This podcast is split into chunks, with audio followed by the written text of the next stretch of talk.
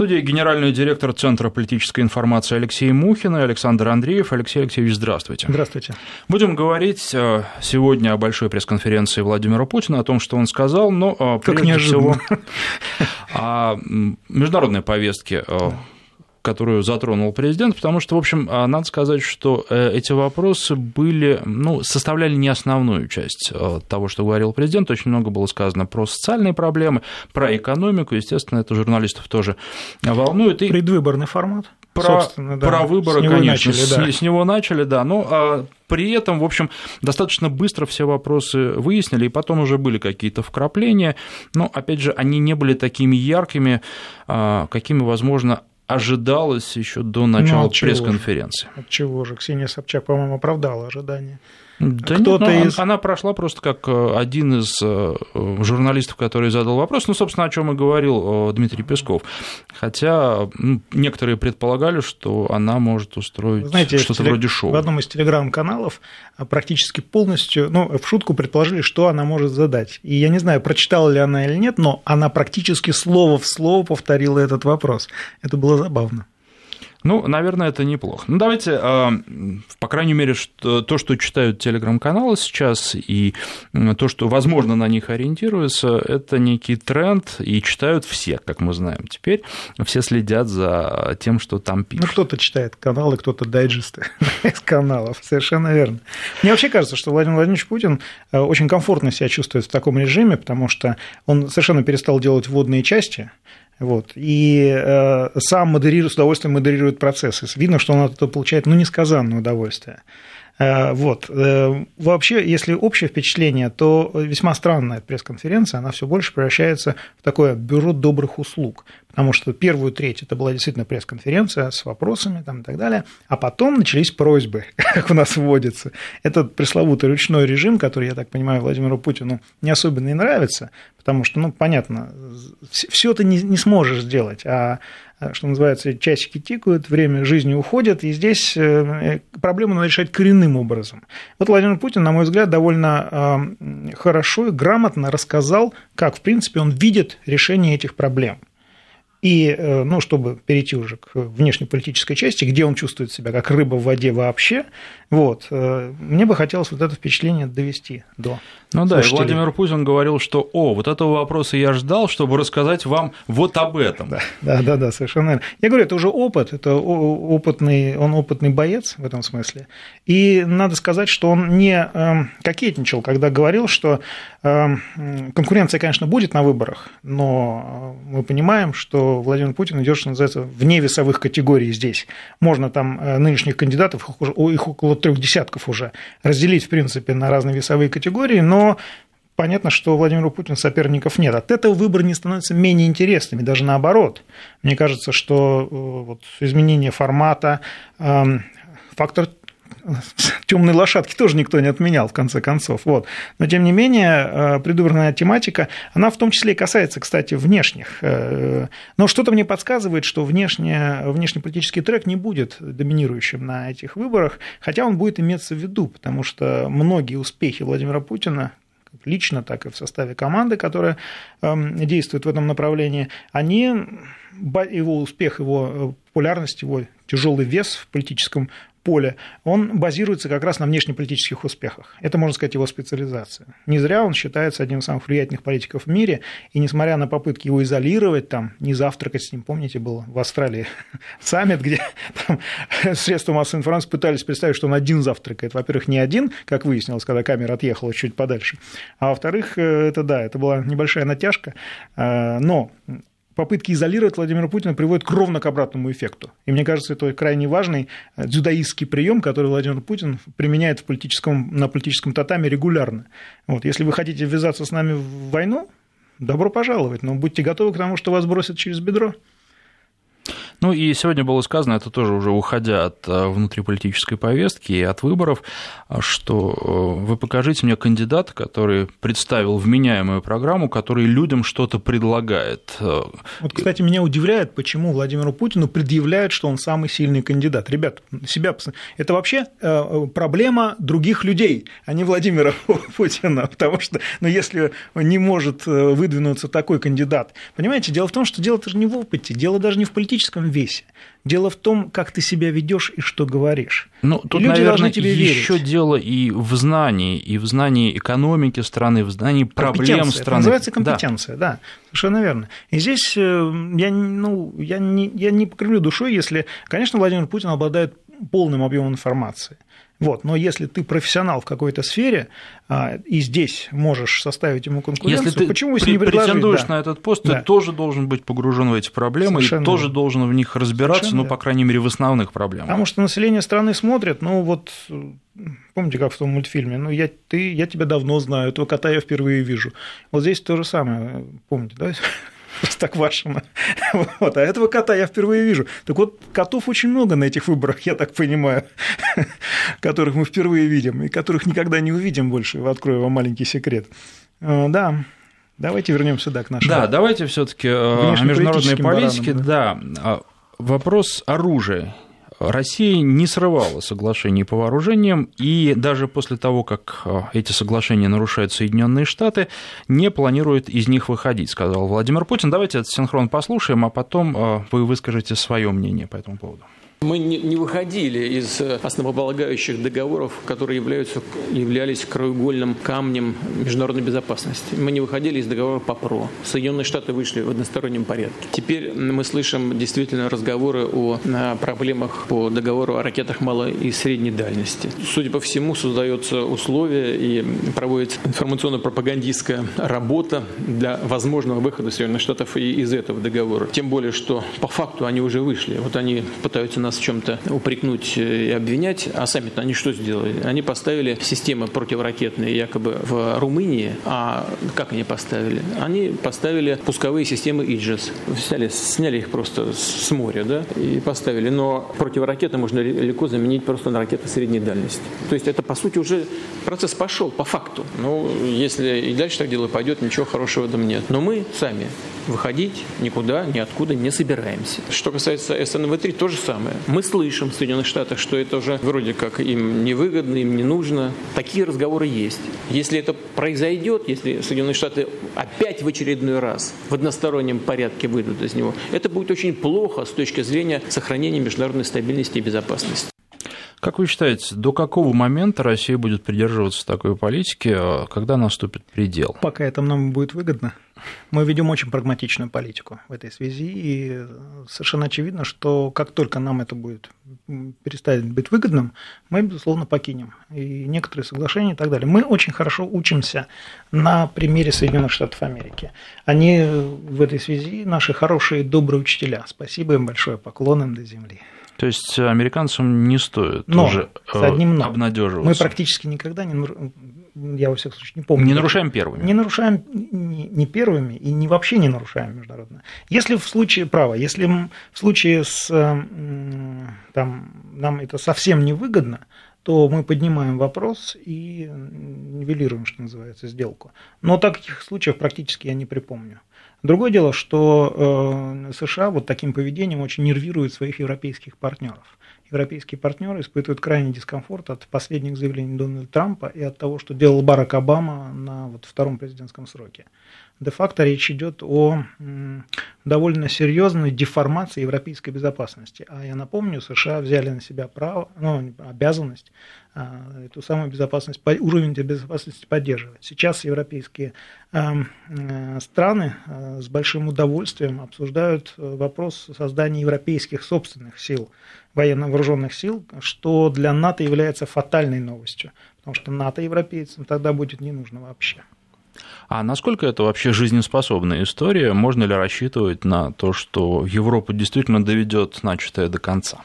А Европа доведет, доведет начатое до конца. Во-первых, для этого необходимы средства, они сконцентрированы. Для этого необходима политическая воля, она уже есть. А, европейцы воспользовались тем, что ослабла политическая власть верховная в США. И Трамп вот такими своими заявлениями, а также существующий политический раскол в Соединенных Штатах Америки, он дал необходимый лак для европейцев и возможность не выполнять некоторые обязательства неформального свойства, которые э, невозможно было не выполнять при Бараке Обаме. Барак Обама очень внимательно за этим следил, поэтому мы очень часто наблюдали Э, разговоры тет-а-тет э, между европейскими лидерами и американским президентом. Это были договоренности, которые действительно соблюдались. Сейчас Трамп одиночка. Он, помните, это знаменитая сцена, когда встречались, идет Трамп, Меркель, остальные люди и новоизбранный молоденький Макрон выкатывается, э, Эммануэль Макрон выкатывается навстречу, он жмет руку там, по-моему, я не помню, Юнкеру или кому-то, целует Ангелу Меркель, Трамп все это время стоит с протянутой рукой практически. Вот. И только последним он обращает внимание на Дональда Трампа. Ну, не прекрасная ли эта картина? Мне кажется, это прекрасно. Ну, а что касается этой новой европейской структуры, э, казалось бы, была одна военная структура НАТО, теперь появляется вторая, ну, тоже, мягко говоря, э, недружественно к нам настроенная. Для нас как это? Во-первых, европейцы ужасные прагматики для них э, было крайне неприятным обстоятельством, что наш, наш торговый экономический баланс с 5, там, 400 с лишним миллиардов евро скатился сейчас до 200. Для них это очень плохие новости для экономики и так далее. Помимо этого, европейцы, я напомню, идут в фарватере Соединенных Штатов Америки. Они э, сами находятся под санкционным давлением впервые санкции были применены не по отношению к российским институтам, а по отношению к европейским институтам за нарушение там, санкционного режима в отношении Ирана. А, то есть их, их испугали и наказали раньше, чем нас на самом деле. их присоединение к российским санкциям оно было вынужденным, и оно несет э, очень серьезные риски и деформации европейской экономики. Поэтому-то, э, но здесь особо не пожужжишь, потому что везде стоят военные базы США, Германия вообще оккупирована Соединенными Штатами Америки. И политическую волю не проявишь. Может быть, Ангела Меркель э, хотела бы проявить эту волю, но у нее нет никакой ни политической, ни военной, ни, ни иной возможности это сделать. Вот. А ослабление политической власти в США дает такой шанс. Но для этого нужно подготовиться. Для этого необходимо суверенность, ну, вернуть суверенность. Вот чем, собственно, сейчас европейцы занимаются потихонечку. То есть создание этой организации – это часть процесса возвращения суверенитета. Абсолютно точно, да. А давайте теперь про Трампа. Про Кстати, него... первый шажок был сделан, я прошу прощения, угу. просто для полноты картины. Первый шажок был сделан с помощью Brexit. А, если вы заметили, Brexit э, прошел, благодаря глупости тогдашнего премьер-министра Великобритании, который спровоцировал ее де-факто, опять же, а, пытаясь надавить на Европейский Союз с целью э, выцегонить для Великобритании еще большие преференции нахождения в Европейском Союзе. Но в какой-то момент оказалось ясно, что Брекзит состоится, и Тереза Мэй, новоизбранный премьер, а, попыталась намекнуть европейцам, что давайте, может быть, мы не будем этого. Нет, нет, сказали европейцы континентальные, будем, и все такое. Первый первый шаг был сделан именно потому, что Великобритания являлась проводником влияния США на Европейский Союз. Обладая очень серьезными, широкими полномочиями в рамках Европейского Союза, она проводила интересы США. Правда, сейчас хрен редьки не слачешь, называется, сейчас этим уже пытается заняться Польша. Э, вот этим э, стать основным любимой женой Соединенных Штатов Америки. Господин назначил теперь Польшу любимой женой, и она теперь бегает и угрожает Европе и так далее. Но с Польшей проще. Польша – это Польша, поэтому ей иногда Европейский Союз в лице Германии там очень даже э, обоснованно грозит пальцем и ставит на место периодически. Это не Великобритания, с которой так не поспоришь. Поэтому сейчас у Европы очень комфортная ситуация для того, чтобы обрести суверенитет обратно. Вот, поэтому США нервничают, поэтому они пытаются увеличить там военное присутствие, ввести новые элементы э, военной инфраструктуры, э, там все поставить, что называется, даже тактическое ядерное оружие уже заместили там. Вот. А, и при этом обвиняют Россию в том, что она либо не соблюдает, либо нарушает какие-то э, соглашения и так далее. Эта история началась еще 10 лет назад. 10 лет назад, когда э, США обвинили Россию там, в том, что она, они не, мы не ратифицировали договор, но, ребят, вернее так, мы не исполняем договор. На наш ответ, что, ребята, вы его даже не ратифицировали, американские коллеги нам убедительно пытались доказать, что мы должны все-таки выполнять. Когда мы их, собственно, послали, а, в хорошем смысле этого слова, они очень обиделись. И с этого момента вот начались объявля... А, поиски причин, почему мы якобы не, не исполняем вот э, договор РСМД. Обвинения начались года три назад. Они были совершенно... Мы даже не восприняли их всерьез. Просто на вот эти обвинения мы ну, а примеры приведите, пожалуйста. Не-не, американцы, не, мы не будем так опускаться до таких мелочей. Нет, вы все равно их нарушаете. Мы знаем, что вы нарушаете. Но вот такое, такой псакинг э, во внешней политике, он, конечно, дорогого стоит. Надо было, на самом деле, очень хорошо и внимательно изучать то, как Псаки э, управлялась с фактами и как она строила свою источниковую базу на основании соцсетей. А сейчас... Э, Псаки ушла, но дело ее живет. Совершенно верно. То есть это было совершенно не случайное, а очень характерное, симптоматичное явление. И все вот эти, целая череда очередных говорящих голов от лица Госдепа, эти политики, эти Маккейны, там, там и так далее, это все вот, вот это оно. И жалко, что мы к этому серьезно не отнеслись. Мы, конечно, поржали, потому что мы веселый народ. Вот. Ну а как относиться к Трампу? И вот давайте сначала послушаем, что президент про него сегодня сказал, а дальше, что вы думаете о будущем а, президента Соединенных Штатов? Не мне оценивать работу президента Трампа. Это должен сделать его избиратель, американский народ. Мы объективно видим некоторые достаточно серьезные достижения, даже за тот небольшой период времени, за который он работает. Посмотрите на рынки, как они выросли. Это говорит о доверии инвесторов к американской экономике. Это говорит о том, что они доверяют тому, что делает президент Трамп в этой сфере. При всем уважении к оппозиции президента Трампа внутри Соединенных Штатов, это объективные факторы. Есть вещи, которые, я думаю, что он и хотел бы сделать, но не смог пока, имеется в виду реформа здравоохранения, некоторые другие направления. Он говорил, кстати говоря, во внешней политике об улучшении отношений с Россией. Ну, это же очевидно, что даже если он бы он хотел, пока он не в состоянии это сделать из-за известных ограничений. Ну и звучат от экспертов мнение, что, в общем-то, американским избирателям а, важнее всего то, что у них происходит в э, экономике. И пока с этой точки зрения Трамп их устраивает, потому что появляются новые рабочие места, безработица сокращается. И в итоге э, это позволит ему укрепить свои позиции. Вот это парадоксальный феномен, потому что действительно Трамп э, довольно эффективный. Он не зря, все посмеялись, когда он сказал, что я, пожалуй, лучший президент Соединенных Штатов Америки, но по экономическим показателям это так и есть. Это, это могут подтвердить иностранные инвесторы, которые испытывают очень серьезный пиетет перед американской экономикой, которая действительно растет, растет хорошими темпами, не Барака Обамовскими темпами. Вот. И мне кажется, что Дональд Трамп действительно эм, разбирается в том, что он делает именно в экономической. Но в политической части это, конечно, какой-то анфан террибль просто в мировой политике, потому что, ну, видимо, э, бодливой корове Бог рогов не дает. вот. И Дональду Трампу ну, не дал Бог, вот он дал ему возможность и желание, и умение зарабатывать деньги, в том числе для страны, но не дал ему возможности рулить мировыми процессами. А это чревато очень серьезными последствиями, потому что ну, США действительно одна из самых мощных военных держав в мире. С этим нельзя не считаться. Ну, давайте тогда по поводу Сирии. Радикалов используют в политических целях, и это э, самая опасная, одна из главных опасностей, которые существуют сейчас, а, при той ситуации, когда то военное сопротивление, которое существовало, подавлено, и, в общем, э, нашей группировке нечего там делать, потому что масштабные задачи закончились. Вот что президент сказал о ситуации в Сирии и об опасностях, которые нынешняя обстановка в себе таит. Очень важно, чтобы у всех э, участников этих процессов, у глобальных игроков, не было желания и соблазна использовать э, различные террористические, квазитеррористические, радикальные группировки для достижения своих сиюминутных политических целей. Вот создали в свое время Аль-Каиду в борьбе с Советским Союзом в Афганистане. Она в конечном итоге нанесла удар 11 сентября по Нью-Йорку. Вот сейчас мы видим, мы видим это своими глазами, наши летчики видят, э, из беспилотников видно. Уходят боевики, там, скажем, в Ирак. На, наши говорят американским партнерам, боевики пошли туда-то и туда-то. Нет никакой реакции. Нет, уходят и все. Значит, верну. А почему? А потому что думают, что их можно было бы использовать, наверное, в борьбе с тем же Асадом. Самое простое. Это самое простое, но это самое опасное, в том числе для тех, кто это делает.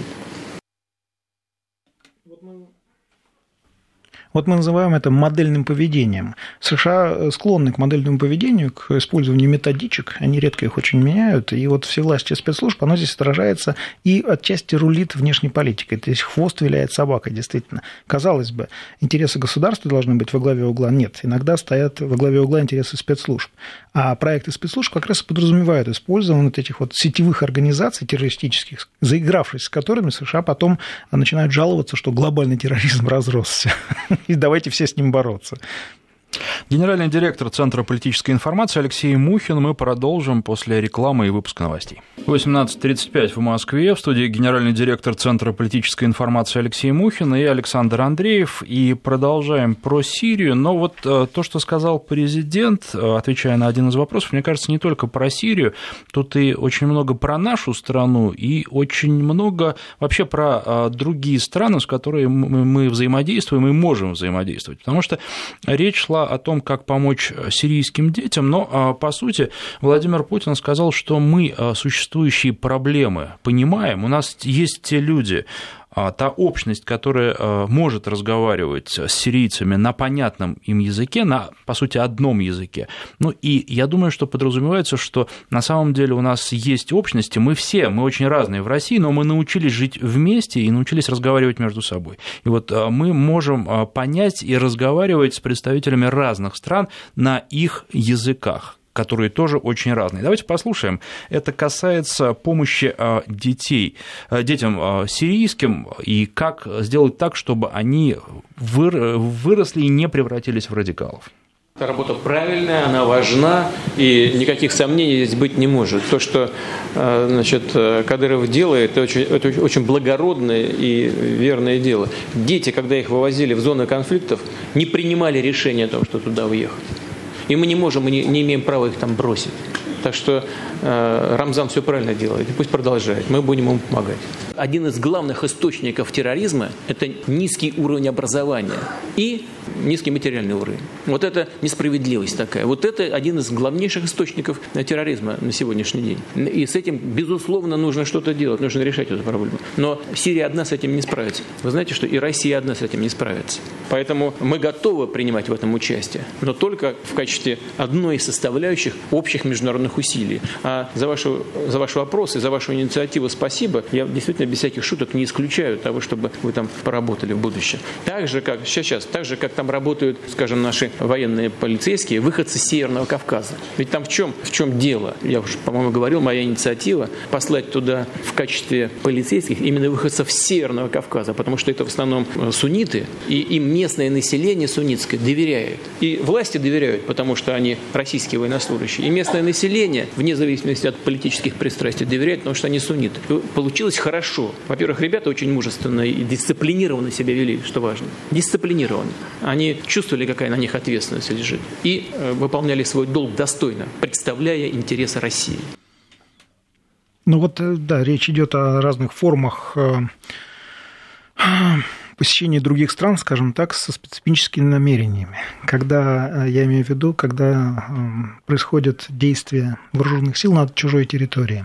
Здесь надо быть очень-очень осторожным. Вот российский формат этого посещения, он подразумевает еще гуманитарную составляющую, потому что военные, разворачивая свои э, позиции, инфраструктуру, они учитывают особенности населения, они учитывают менталитет и так далее. В то время как страны НАТО особенно не заморачиваются на эту тему. Они просто прилетают, выкатывают, ну, не, расставляют там инфраструктуру в кун, через кунги, через контейнеры и так далее. Затем закончена операция, они сворачиваются и улетают. Все. Ну или просто бомбят, как в... мы Или да, помним точно Сирию. дистанционно О, бомбят. Помним Сербию. Ливию, да, Сербию. Эм, и не оставляют после себя, ну, оставляют после себя в худшем случае вообще выжженное место, в лучшем случае удивленных и расстроенных жителей, которые, часть из которых уже потенциальные жертвы тех самых террористов, которые их вербуют, и начинается, что называется, это террористическая вакханалия.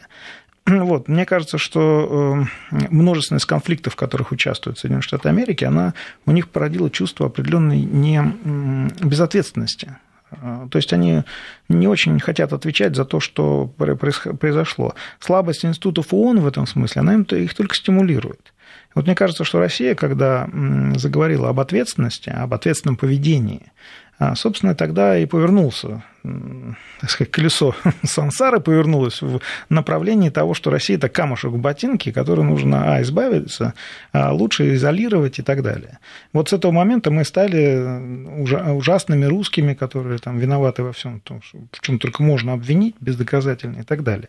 И во всем том, что они сделали. Да, совершенно верно. Вот. Поэтому здесь следует учитывать и менталитет наших западных партнеров в кавычках. Вот. А то, что у нас есть бесценный опыт э, общения с э, самыми разными типами населения, мусульманским в том числе и так далее, это, к счастью, и, это еще и наследие советского времени. Сейчас принято ругать ту же самую афганскую войну, а если внимательно послушать то, что говорят афганцы, то вдруг с удивлением выясняешь, что не такие же плохие были эти шурави и много чего строили, инженерных сооружений понасооружали там ну, и так далее. Афганцы, и... вплотную пообщавшись с американцами в последние годы, э, вот, изменили вот, свою вот, точку зрения. Совершенно верно. И очень показательно было то, что недавно, несколько лет назад, э, руководство Афганистана, кстати, э, Хамид Карзай, частый и любимый гость, пожалуй, на Валдайском клубе, это площадка Владимира Путина. А, так вот, руководство Афганистана официально и не очень официально всегда просило, чтобы Россия помогала Афганистану, понимая, что американцы не сколько помогают, сколько там преследуют свои интересы, там, стимулируют э, увеличение площадей маковых полей и так далее. Вот. Мне кажется, что вот такая модель, она оправдана и она, сколько мы остаемся в рамках международного права, она очень, это очень сильная позиция. Она позволяет нам в дальнейшем обладать, обладать тем самым авторитетом, который США теряют, потому что используют право сильного и не обращают внимания на а, там, интересы третьих стран. Вообще полностью. Полностью их игнорируют. Ну, это неинтересно. То есть им остается выбор либо восстанавливать то, что они сами же и сломали, или они дальше терять авторитет. Они роют Панамский канал, да, как сказал Дональд Трамп. Это да. Они развязывают войны с большим удовольствием. А вот завершать их они не торопятся. Предполагаю, что этим будет заниматься кто-то другой. Кто-то другой – это Россия. В 20 веке Советский Союз этим занимался. Сейчас мы этим занимаемся. Вот развязали США э, де-факто в Сирии гражданскую войну, а мы ее закончили. Это модельное поведение, модельное поведение, как с одной, так и с другой стороны. Но, кстати, вот э, о моделях. Французы тоже себя ведут модельно. Эммануэль Макрон тут заявил, что мы победили. Помните, да, знаменитая сценка с капитуляцией, когда немцы подписывали капитуляцию по итогам граждан... Второй мировой войны. Эти тоже нас победили, да? Ничего не меняется в этом мире. Французы верны себе. Вот. Вслед за этим, конечно, и Трамп тоже отметился на этом поприще. Но ничего, кроме смеха, конечно, это не вызывает. Правда. Смеяться тут может быть преждевременно, потому что, обладая очень серьезными медиаресурсами, через некоторое время мы с удивлением обнаружим, что Советский Союз, оказывается, сбросил бомбу на Хиросиму и Нагасаки, как уверенно значительная часть японского ну, населения. Да, совершенно верно. Вот. Мы узнаем, что в Сирии, может быть, даже мы гражданскую войну развязали. Вот. Хотя, я говорю, я смеюсь, но это иронический смех. Конечно, это нужно предвидеть, и это, с этим нужно бороться. Давайте послушаем сейчас про Минские соглашения, достаточно короткий синхрон, а потом сделаем небольшой перерыв, и уже комментарий, наверное, последует а, после него. Значит, по поводу Минского формата, его эффективности. Эффективность, конечно, низкая. И, на мой взгляд, прежде всего из-за неконструктивной позиции а, представителей сегодняшней киевской власти. А, нет никакого желания реализовывать Минские соглашения – нет никакого желания начать настоящий политический процесс, а, завершением которого может быть реализация договора об особом статусе Донбасса, который закреплен в соответствующем законе Украины, принятом Радой, но а, не введенного до сих пор под разными предлогами в силу. А такая договоренность есть. И параметры этого закона хорошо известны. По поводу Соединенных Штатов. Соединенные Штаты, по сути, являются полноценными, полноправными а, участниками процесса урегулирования.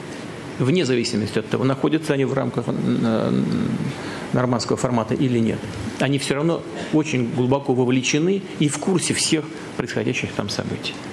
А нужно ли их формально включать на нормандский фронт, я не знаю, но во всяком случае это не, не от нас зависит, поверьте мне, я никогда не был против этого.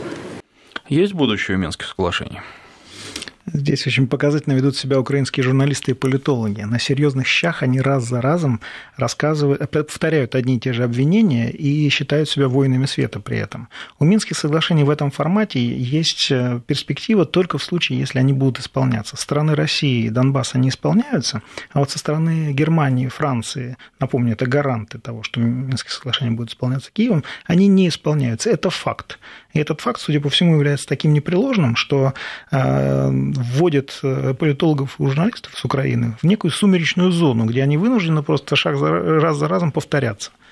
Сейчас прерываемся, продолжим через три минуты. Генеральный директор Центра политической информации Алексей Мухин и Александр Андреев. Ну, а, не будем повторять э, синхрон про Саакашвили, потому что он звучал в новостях середины часа. А что вы думаете по поводу этого политика, который сейчас спокойно передвигается по территории Украины? Вроде как на допрос на понедельник его вызвали, но придет или не придет, не знает. Для никто. Михаила Саакашвили большое счастье, что его упомянул Владимир Путин. Для него это как питательная среда, в которой он растет, как на дрожжах вот, принимая все более нелепые а, очертания какого-то подового восходящего теста. Вот, извините уже за такую метафору. Вот. То, что его якобы э, ненавидит Путин, это для него политический ресурс потому что фактов, подтверждающих это у него нет, но периодически, когда Путин проходится по нему, что называется, вдоль и поперек, Саакашвили это активно использует.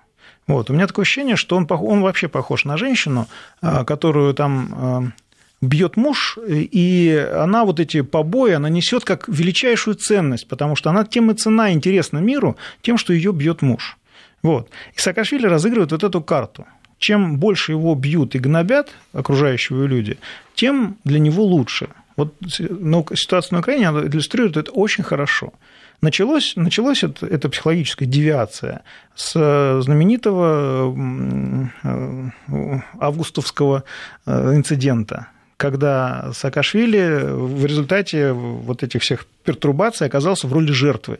И с тех пор он из этого образа он точно не выходит. А, не знаю, чем это закончится, но я практически уверен, что Михаил Саакашвили довольно хорошо монетизирует это э, свое состояние, болезненное состояние, и э, превратит э, Э, там, определенный участок политического поля Украины в свой собственный небольшой участок, который он приватизирует, и будет там исполнять вот те, то, что он исполняет Делянку. сейчас. Совершенно верно. Особой политической значимости в этом нет.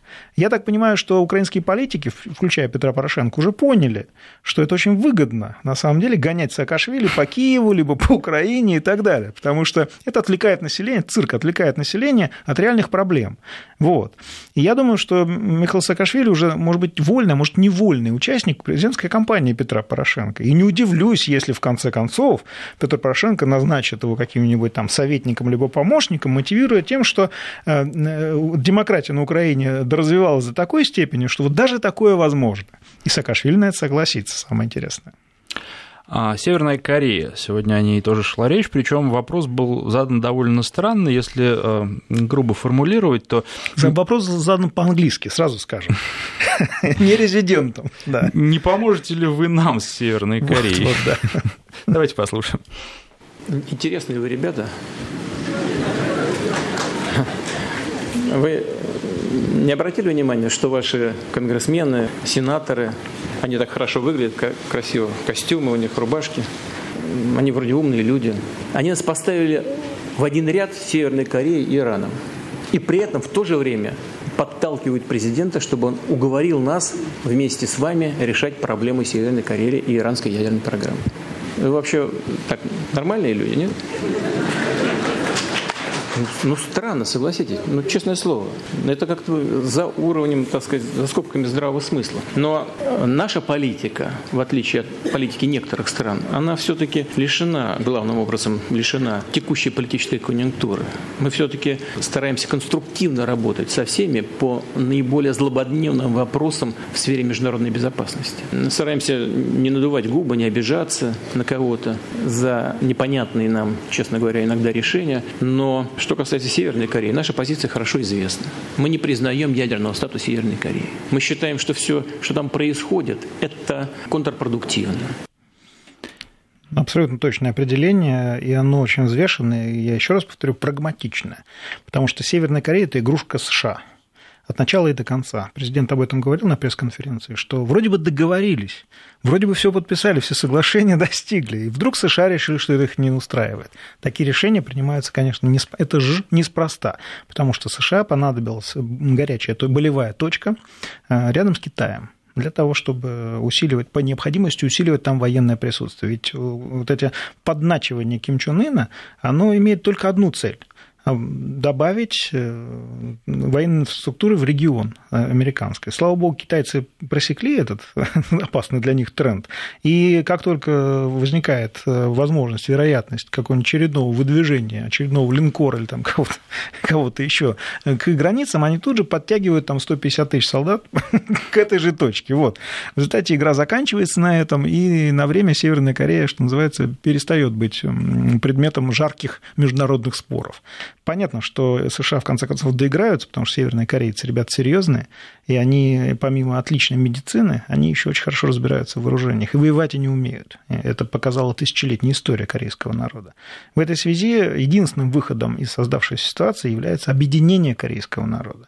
Конечно, на это без восторга смотрят Северной Кореи, осторожно на это, об этом смотрят в Южной Корее. Но я напомню, что нынешний так называемый северокорейский кризис начался ровно в тот момент, когда Ким Чен Ын и тогдашний лидер Южной Кореи начали договариваться о перспективах, переговорах объединения двух Корей. И тут же начался вот это, вот это вакханалия вокруг Северной Кореи, которую сначала, который сначала занимался и умело организовывал Барак Обама, э, ну, руками своих спецслужб, Пентагона и так далее, который подхватил Дональд Трамп, потому что он тоже э, решил, что это ему выгодно. Это покажет, что Дональд Трамп человек с большими возможностями. Но при этом, наверное, американцы боятся того, что они вместо одной Северной Кореи получат объединенную Корею, которая Это было будет бы слишком хорошо, чтобы быть правдой. Настроена по отношению к ним так же, как Северная Совершенно Корея. верно. Тут еще один э, неинтересант, вернее, еще один, а еще одна страна, которая не заинтересована в введении Кореи, это Китай. Потому что для Китая Северная Корея – это выгодный сателлит, который действует так, как нужно Китаю, и Китай тоже в эту игру играет. В этой связи я полагаю, что вот заигравшись, ребята получат просто ядерный кризис в регионе. Почему нет? А Северная Корея сама, что, чего хотят э, там? Северная Корея, я так понимаю, хочет э, кушать, и чтобы ее оставили в покое. Ну, в покое же ее в любом случае не оставят. Это желание да, да, невыполнимое. Да, да, ну, пожалуй, вот вместе с эм, ну да, это слишком удобный э, повод для того, чтобы внести дестабилизацию в регион. Другого там нет просто. Другого повода в этом регионе нет. Есть территориальные споры между Японией и Китаем, периодически они будируются, но там японцы и китайцы довольно ну, хорошо договариваются. Вот. А вот это, а вот это, это золото не жило просто для США, которые хотят создать какой-то управляемый хаос или там что-то еще. Ну, у них же на самом деле получается Но... создавать в последнее время только неуправляемый Кстати, вот хаос. Они, да, вот именно. Кстати, они доигрались, что теперь у, Юж... у Северной Кореи есть возможность атаковать э, сами Соединенные Штаты Америки. Вот тебе, пожалуйста. Ну и давайте еще по поводу военных расходов. Это последнее, а, что мы успеем сегодня послушать. Вот в Соединенных Штатах сейчас уже подписан закон о военных расходах 700 миллиардов долларов. У нас 46 небольшим, а там 700. Почувствуйте разницу. И может ли наша страна позволить себе такие расходы? Нет. Но нам того, что мы тратим, вот эти 46 небольшим, достаточно. Можно, конечно, сказать, что этого много. Но вы знаете, у нас известная шутка, что те, кто не хотят кормить свою армию, будут кормить чужую. Но если более современные, это совсем старые, если более современные шуточки, я вот э, иногда рассказываю вам всякие шутки на этот счет, могу сказать очередную, но она тоже с бородой, но все-таки более современная. Это вот, знаете, бывший офицера, сын приходит к нему, он сына спрашивает, сынок, вот здесь вот у меня кортик был, ты не видел кортик? Он говорит, пап, не ругайся, я его поменял у мальчишки соседнего двора на часы. Он говорит, ну покажи. Посмотрел, часы хорошие, молодец. А знаешь, вот завтра придут нам бандиты и грабители. Меня убьют, маму убьют, сестру твою старшую изнасилуют. А ты выйдешь и скажешь, добрый вечер, московское время, 12 часов 30 минут. Ну и что касается военных расходов, понятно, что Соединенным Штатам нужно тратить деньги, потому что они много где насолили, и, в общем, а, нужно думать о том, чтобы это прошло без последствий. Ну, так сказать, капитализация а, ЗАО, закрытое акционерное общество «Пентагон», составляет 2,2 триллиона долларов. А, военные расходы постоянно повышаются. Более того, Пентагон постоянно э, создает ситуации, чтобы они повышались и дальше. У меня в этой связи э, есть подозрение, которое подтверждается разными закрытыми источниками.